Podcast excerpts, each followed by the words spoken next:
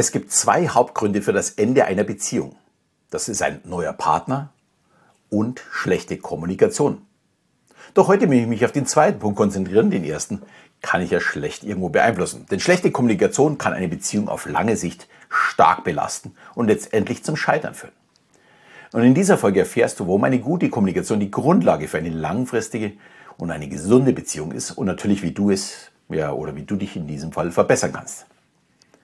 Und ja, für mich eher ungewohnt tauchen wir heute tief in das Thema ja, der Beziehungskommunikation ein. Der Grund ist ganz einfach. Ich bekomme immer wieder Fragen zu dem Thema und es ist vollkommen egal, ob ich im Business oder privat meine emotional intelligente Kommunikation einsetze. Sie führt immer zum Erfolg. Jeder kennt vermutlich die Redensart, Reden ist Silber, Schweigen ist Gold. Aber wenn es um Beziehungen geht, trifft das definitiv so nicht zu. Warum ist also Kommunikation so entscheidend für den Erfolg einer Partnerschaft? Tatsächlich kann eine schlechte Kommunikation zu Missverständnissen, vielleicht auch Frustration, ja, und am Ende auch ja, zum Ende einer Beziehung führen. Und ich befürchte, das können wir wahrscheinlich alle mehr, mehr oder weniger bestätigen, äh, wahrscheinlich mehr als wie viel Liebes.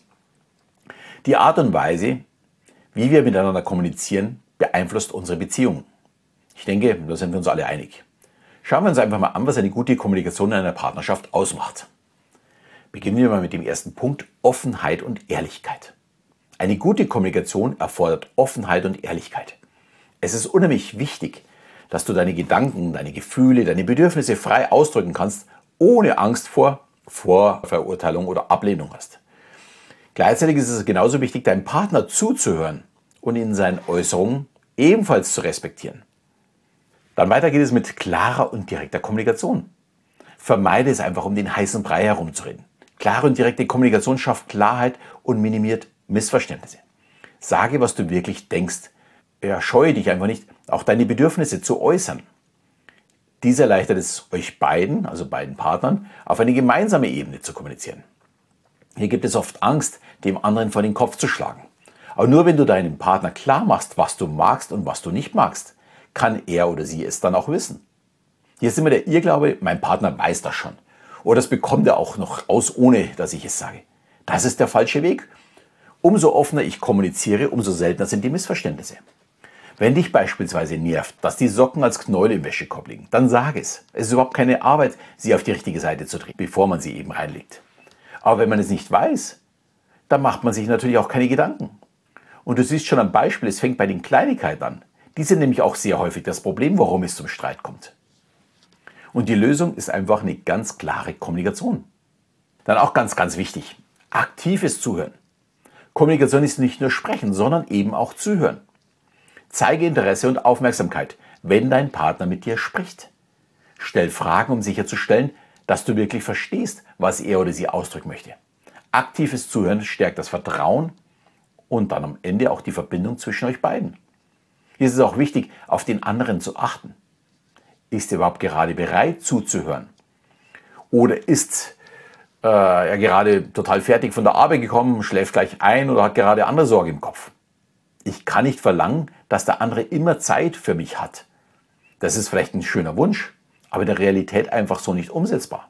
Also darauf warten, wenn der andere in der Lage ist, wirklich aktiv zuzuhören. Das ist übrigens auch ein wichtiges Thema in meinem Coaching-Programm zur emotional intelligenten Kommunikation. Weil wir auch im Business immer darauf achten müssen, wann und auch wo und bei welcher Gelegenheit wir ein Gespräch suchen, beziehungsweise ob wir das Thema über einen anderen Kanal einkippen müssen. Erst wenn wir das verstanden haben, dann können wir in unserer Kommunikation auch unsere Ziele erreichen. Dann ein weiterer Punkt ist Respekt und Empathie. Respektiere die Meinungen, die Wünsche und auch die Grenzen deines Partners. Sei empathisch und versuche dich in seine oder ihre Lage zu versetzen. Wenn wir uns reflektiert und verstanden fühlen, schaffen wir ein unterstützendes und liebevolles Umfeld für unsere Beziehung. Hört sich jetzt so einfach an. Aber ich meine damit ja, vor allem den Respekt vor den Dingen, die mir vielleicht ja, so in dieser Form nicht gefallen. Dein Freund sieht vielleicht gerne Fußball oder deine Freundin Germany's Next Topmodel.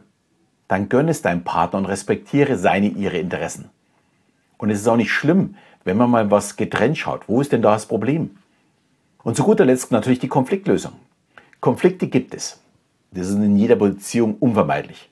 Wer ein Paar kennt, das sich noch nicht gefetzt hat, kann sich gerne bei mir melden, aber das ist vollkommen normal. Meinungsverschiedenheiten gehören einfach äh, dazu, vielleicht auch leider dazu, aber das ist vielleicht auch ein Punkt, der ganz, ganz wichtig ist äh, bei einer Beziehung, um weiter zu wachsen. Allerdings eine gute Kommunikation hilft uns eben diesen Konflikt konstruktiv zu lösen. Sprich über deine Bedenken und Sorgen, ohne den anderen zu attackieren. Finde gemeinsame Lösungen, Kompromisse, um Konflikte zu bewältigen und das Wachstum eurer Beziehung zu fördern. Ich hatte das Thema schon mal vor längerer Zeit, schon mal unter dem Namen die Wetterkerze. Sie ist eine super Möglichkeit, bei schlechter Stimmung wieder Neutralität einzuführen.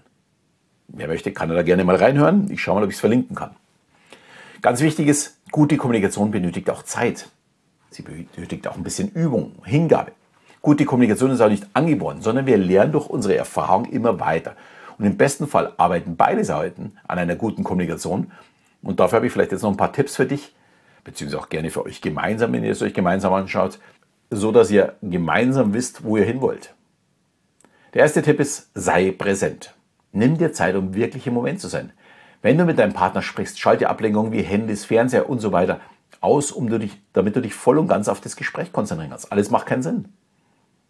Dann über aktives Zuhören.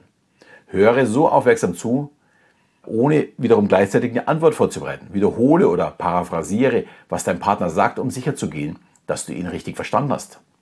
Das heißt, du gibst in eigenen Worten wieder, was er dir gesagt hat, um Missverständnisse auszuräumen.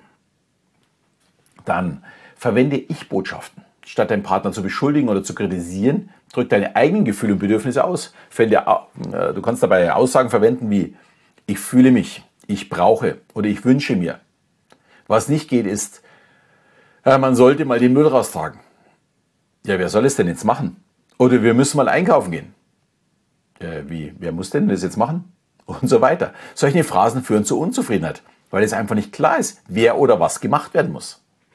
Und dann noch ganz, ganz wichtige, führe regelmäßige Gespräche mit deinem Partner, um euch über eure Beziehung, eure Ziele, eure Bedürfnisse auszutauschen. Das hilft auch dabei, mögliche Probleme frühzeitig zu erkennen und ja, anzugehen. Wir zum Beispiel machen das am liebsten beim Frühstück. Also nicht, wenn es dann ins Büro geht, sondern wenn wir Zeit haben.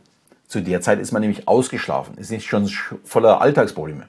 Aber wann eure beste Zeit ist, das müsst ihr natürlich für euch selbst herausfinden.